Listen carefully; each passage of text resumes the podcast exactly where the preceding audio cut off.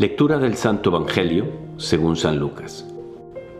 En aquel tiempo, mientras iban de camino Jesús y sus discípulos, le dijo uno, Te seguiré a donde vayas. Jesús le respondió, Las zorras tienen madriguera y los pájaros nido, pero el Hijo del Hombre no tiene dónde reclinar la cabeza. A otro le dijo, Sígueme. Él respondió, Déjame primero ir a enterrar a mi padre. Le contestó, deja que los muertos entierren a sus muertos. Tú vete a anunciar el reino de Dios. Otro le dijo, te seguiré, Señor, pero déjame primero despedirme de mi familia. Jesús le contestó, el que pone la mano en el arado y sigue mirando hacia atrás no vale para el reino de Dios. Hola amigo y amiga, ¿cómo estás? ¿En qué andas el día de hoy? Estás haciendo de desayuno, vas en camino al trabajo o a dar clases, ¿qué tal? ¿En qué estás? Bueno, yo me preparo para hacer un viaje a Jerusalén muy hermoso. Es la segunda vez que voy allá y te pido tus oraciones. Vamos a ir con 10 parejas y vamos a estar en la tierra de Jesús. Y qué mejor que este podcast justamente que nos habla de unas palabras de firmeza de Jesús. Mira, es muy curioso cómo los seres humanos, tú y yo, muchas veces vivimos el amor muy pobremente, vivimos la entrega pobremente. Se dice por ahí que en el mundo de hoy quizá que se ha perdido mucho la capacidad de amar puramente no solo a Dios, sino también a los hombres, hombres y mujeres. Cuando decimos a alguien te amo, no estamos diciendo yo me voy a olvidar de mí para entregarme a ti, sino muchas veces lo que estamos diciendo es amo lo que haces por mí. Piénsalo bien. A veces nuestra impureza hace que decimos, por ejemplo, voy a ser un poco burdo en esto, pero le dice, no sé, un novio o una novia, te amo porque amo tu cuerpo, porque quiero tener relaciones contigo. O una esposa le dice al marido, te amo, y puede ser que se introduzca algo de falta de por esa intención y le amo porque porque me gusta todo lo que nos das a mí y a mis hijos, estamos cómodos. O porque nos da ciertas seguridades que antes no tenía o que me las das de tal manera. Y entonces el amor acaba siendo un amo lo que haces por mí. O sea, no sé si te das cuenta que esa impureza de intención acaba siendo como una búsqueda de mí mismo. Esto también perfectamente se introduce con Dios. Y entonces, cuando nosotros seguimos a Jesucristo, cuando nosotros queremos no ser tan malas personas, ser medianamente buenos católicos, pues muchas veces tenemos otras intenciones, como que no nos convencemos del todo de que Jesús basta de que Él tiene todo el poder para darle a mi corazón absolutamente todo lo que Él necesita. No, no, no creemos en eso. Entonces, como que sí, estoy con Jesús, pero quiero el éxito humano. Sí, estoy con Jesús, pero quiero que me haga sentirme bien. Claro, por supuesto, en mi matrimonio quiero a Jesús, pero quiero que entre una buena plata para, pues, mantener el ritmo con mis amigas o mis conocidos o ciertas personas que tienen esto y aquello. Entonces Jesús, pero Jesús no me basta. Es Jesús y otras cositas más que a veces son una especie de lista de elevar mi ego de muchas maneras.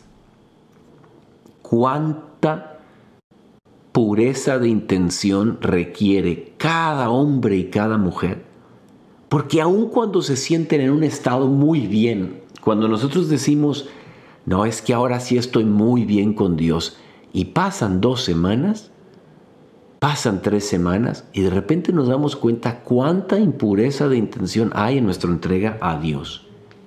Porque no le creemos en el fondo, amigo y amiga, que Él basta.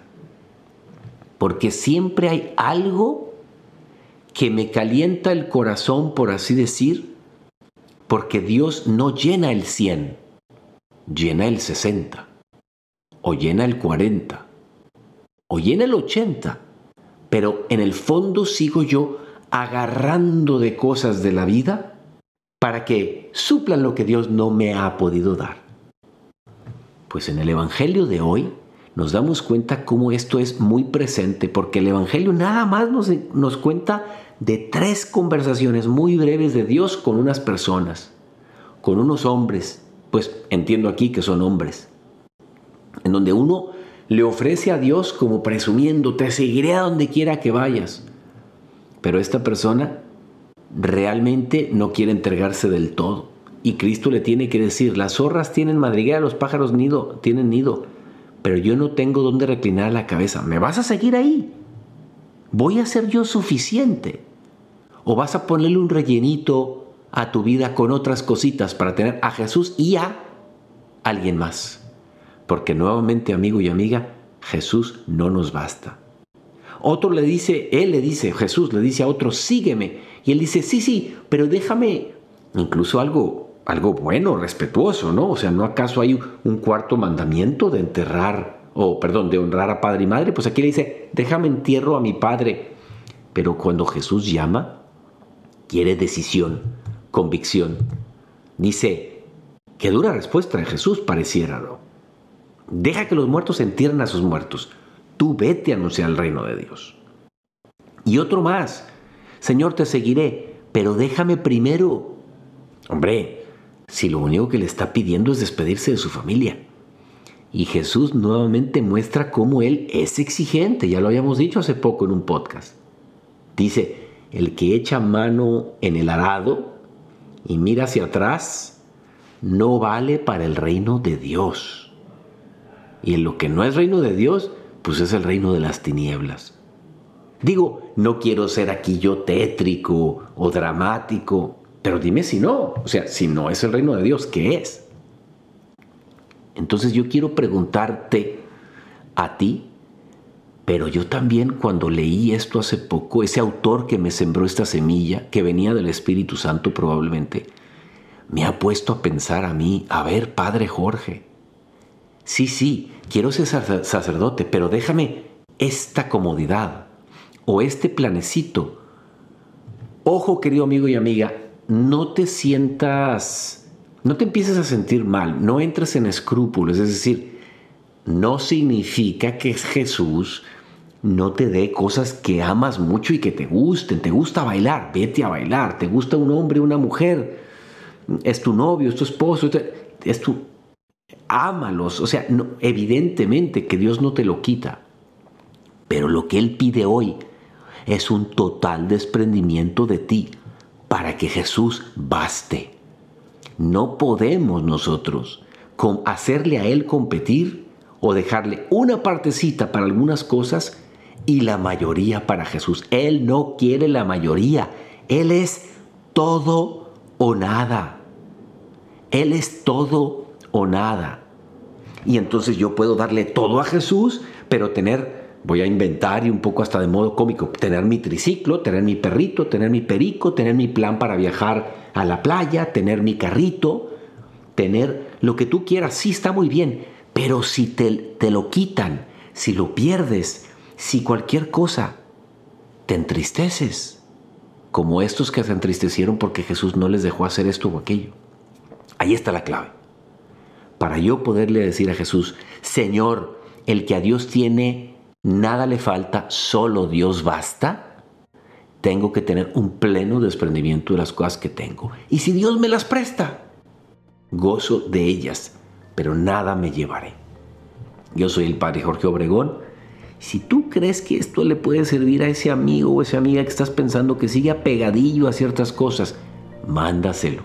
No temas haz un Padre Nuestro o un Ave María y mándaselo. Y a mí me encuentras en Instagram en J. Obregón G. Que Dios te bendiga.